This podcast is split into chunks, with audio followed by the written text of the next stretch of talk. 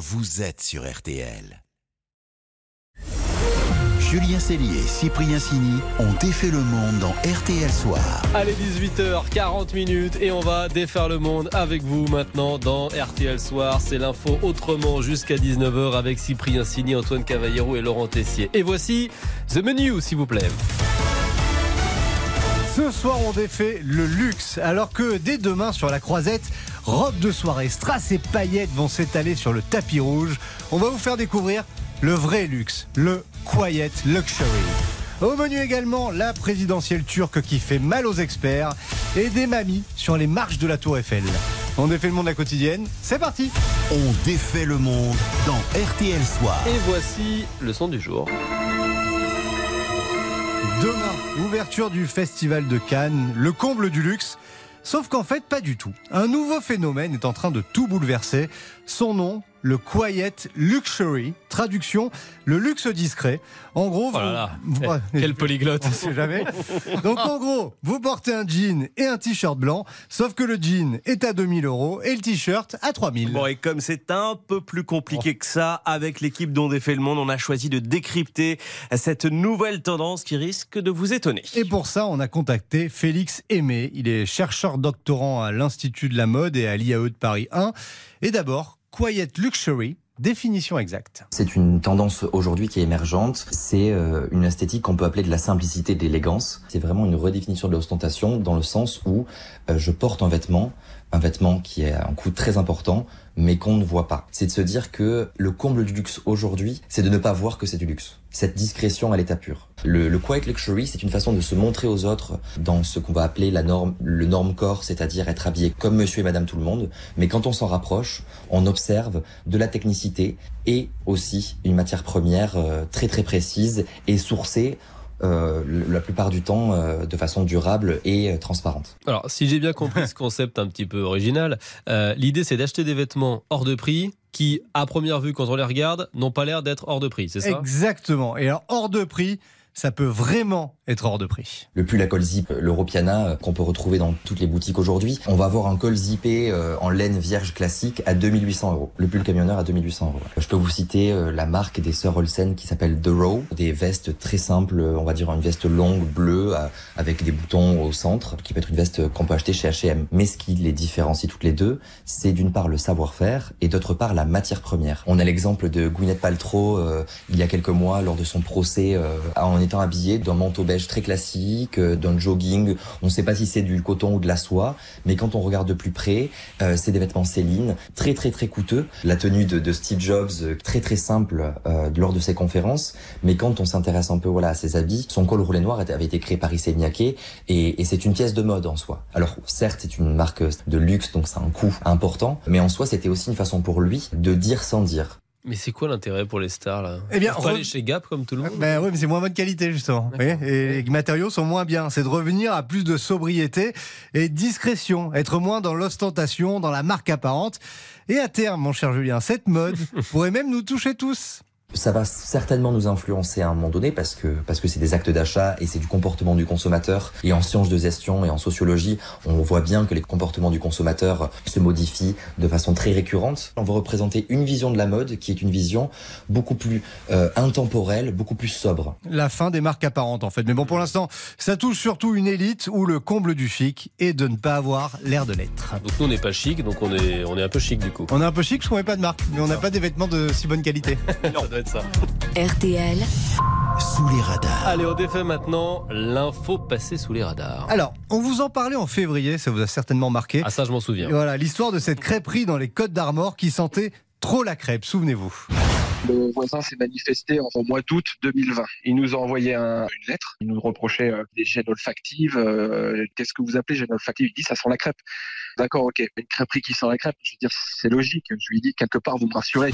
Alors, cette affaire ubuesque, Laurent, elle en est où là? Alors, nouveau rebondissement dans l'affaire de la crêperie qui sent trop la crêpe à Erquy. Le tribunal de Saint-Brieuc a ordonné une expertise judiciaire pour régler le litige qui oppose Alexandre et Marlène, les propriétaires du restaurant à un voisin. L'expertise, donc euh, olfactive et auditive, qui va durer un an tout au long de l'année, hein. donc euh, aussi bien en haute saison qu'en basse saison. L'expert va venir faire ses relevés, euh, aussi bien chez le voisin que chez nous. Donc euh, il a il a ordre de prendre tout ce qui est en, en son possible pour effectuer euh, son expertise. Un expert sur place pendant un an pour savoir si la crêperie sent trop la crêpe. C'est bien réel.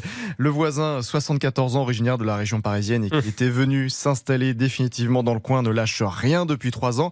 Et vous imaginez, c'est le ras-le-bol bah, pour Alexandre parce que plusieurs travaux ont déjà été réalisés pour tenter de limiter les nuisances. On en est à 170 000 euros là d'amélioration hein, pour le quotidien de, de notre voisin. On est passé par des professionnels hein, pour tout ce qu'on a fait. On l'a pas on n'a pas bricolé, on n'a pas fait du bricolage. Ça commence à, à taper sur le système à tout le monde. Quoi. Une nouvelle hôte, des odeurs déviées. En attendant les conclusions de l'expert, la crêperie du pêcheur Erki dans les Côtes d'Armor peut ouvrir normalement. Bah, encore heureux. Une pétition, on sait jamais, maintenant tout est possible. Une pétition pour soutenir le couple compte aujourd'hui 115 000 signatures. Et donc il y a l'expert, le monsieur qui va passer un an euh, à venir tout le temps dans la crêperie pour voir si ça sent la crêpe. Ah, il va prendre quelques kilos, l'expert. Mais quand même, enfin, faut pas déménager à côté d'une crêperie si on n'aime pas les crêpes, si on n'aime pas la Bretagne. Bah, vous voyez, Non tout se perd. Ah, le breton. Ouais, ça m'agace un petit peu ça. Moi, je soutiens, je soutiens les, Allez, la crêperie d'Erki. Allez, une petite pause. On défait le monde continue de RTL Soir avec d'autres experts. Tiens, les experts Turquie, parce que tous les spécialistes misaient sur la défaite du président Erdogan aux élections. Eh bien, Erdogan, il gagne. Oups, caramba, encore raté. On défait le monde. Julien Cellier, Cyprien Sini. Julien Cellier, Cyprien Sini ont défait le monde dans RTL Soir. Allez, merci de votre fidélité. On s'occupe de tout jusqu'à 19h15 RTL Soir et on défait toujours le monde. Voici venu le moment d'élire nos, nos losers de la journée. Ah, des grands perdants, les experts. Turquie, ça fait des semaines que les spécialistes nous annoncent une fin de règne pour Erdogan, Antoine, et puis Raté. Les résultats de la présidentielle turque sont tombés ce À matin. la une, élection présidentielle en Turquie, le président sortant Erdogan déjoue les pronostics. Plus de 49% des voix pour Recep Tayyip Erdogan, 45% rival, l'opposant Kemal Kılıçdaroğlu. Voilà, vous le tenez bien. hein. Et pourtant, il nous disait quoi, les experts Istanbul? La question de la fin éventuelle du pouvoir d'Erdogan se pose pour la première fois. Il est menacé, euh, oui. Euh, si on en croit les sondages, euh, il a toutes les chances même d'être battu par l'opposition. La dynamique sociale et électorale est du côté de l'opposition. Et Erdogan, pour la première fois dans une campagne présidentielle, est en position défensive. Alors évidemment, pas de pronostic définitif chez ces spécialistes, mais ça semblait vraiment foutu de chez foutu pour Erdogan. Les Turcs sont dans des difficultés économiques, la vie quotidienne est devenue difficile, le pouvoir d'achat est très réduit, il y a une inflation qui est près de 100%. L'inflation galopante, mais aussi le terrible séisme qui a fait 50 000 morts en février dernier. Le gouvernement a été incompétent, il y a eu beaucoup de négligence et d'incompétence. Ça aussi, ça devait avoir un impact sur les élections, tout comme l'autoritarisme d'Erdogan. une partie des Turcs en a assez, y compris ceux qui ont pu voter pour Erdogan il y a quelques années, en ont assez de cette prétention à légiférer sur tous les pans de la vie sociale du quotidien. À entendre les experts, les Turcs voulaient l'apaisement. Ce bruit de Tayyip Erdogan qui occupe l'espace public du matin au soir et qui crie, qui insulte, etc. Donc du coup, il y a une demande de retrouver un peu de calme et de sérénité et de trouver un peu de normalité, je crois, en même temps. Le tonitruant Erdogan séduit toujours, mais au fond, ce président turc, pas toujours très amical avec nous, on se demande si certains experts n'en rêvaient pas de cette défaite annoncée. On souhaite la victoire de cette coalition parce qu'elle mettrait un stop, un arrêt à cette ascension vertigineuse vers des pleins pouvoirs et vers toujours plus d'arbitraire qu'incarne Erdogan. Alors oui, c'est pas fini, hein, il y aura un second tour, mais Erdogan a de grandes chances de l'emporter, même si on vient de le vérifier à nouveau. Faire des pronostics sur la politique turque, c'est un peu comme jouer au loto. Oui, d'ailleurs, si au soir du second tour, Erdogan est battu, on, ne on ne vous le fera pas. Ah oui. Euh, Ça, le masque, On peut le ressortir. Ah, on ne vous le fera pas. Le match des infos pour briller au dîner. Allez, c'est le duel. Antoine face à Laurent. Laurent, il est stressé là. Je Ah le ouais. vois à son Non, visage. confiant, confiance de semaine. Il essaye d'être meilleur Bonne chance, Antoine. Bonne Ouais. chance à vous. Ah, il est fair play en plus.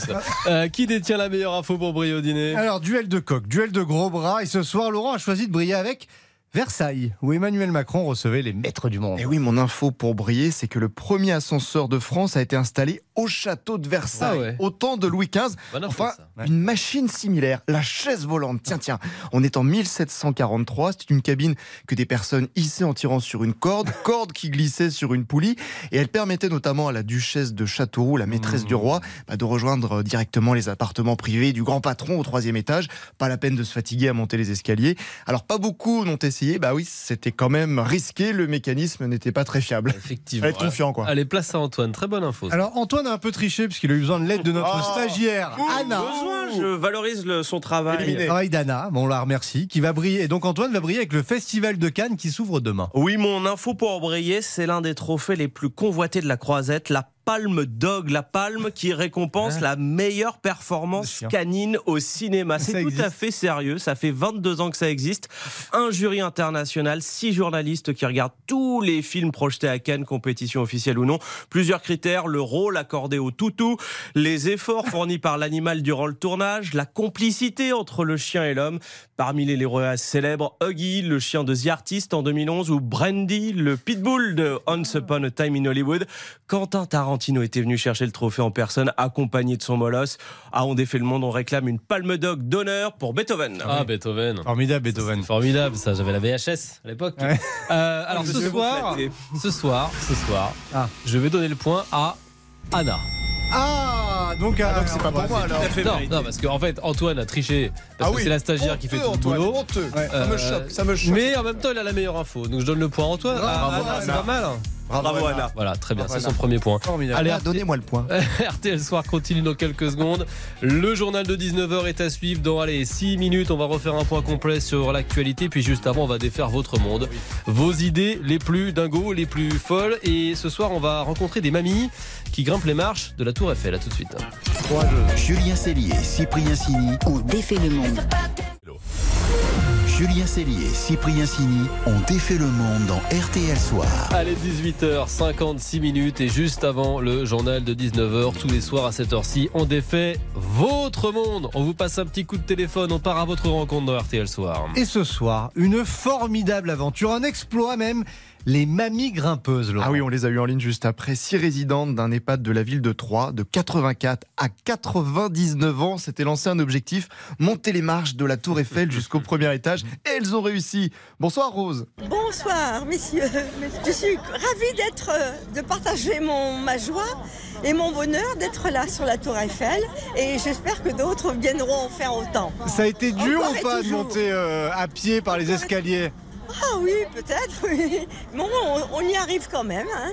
Comment vous Voilà. vous êtes préparée, Rose, pour euh, cet exploit? Oh, cet exploit, je me suis préparée parce que c'était en moi. J'aime beaucoup euh, l'im- l'impromptu. Et puis voilà, donc c'est arrivé. Je suis ravie. Ça me fait du bien.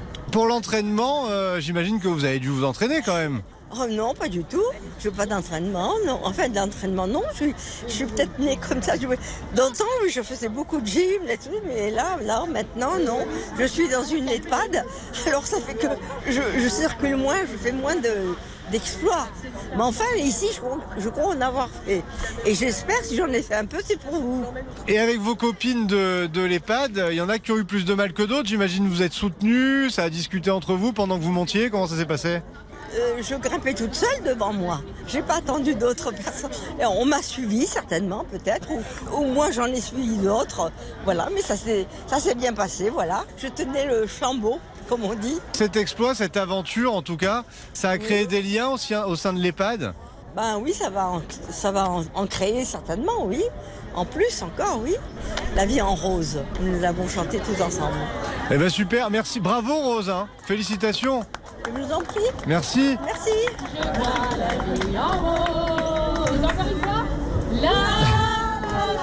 Elles sont formidables. Oh, les adore. Merci Rose, merci à vous les amis euh, dont défait le monde. Merci à vous. C'est formidable d'avoir ces mamies en ligne. Euh, on se retrouve demain Absolument. Avec de nouvelles 18h40, aventures. Pour de nouvelles aventures, de nouvelles péripéties dans RTL Soir. Les applaudissements, c'est pour Louis Baudin dans un instant.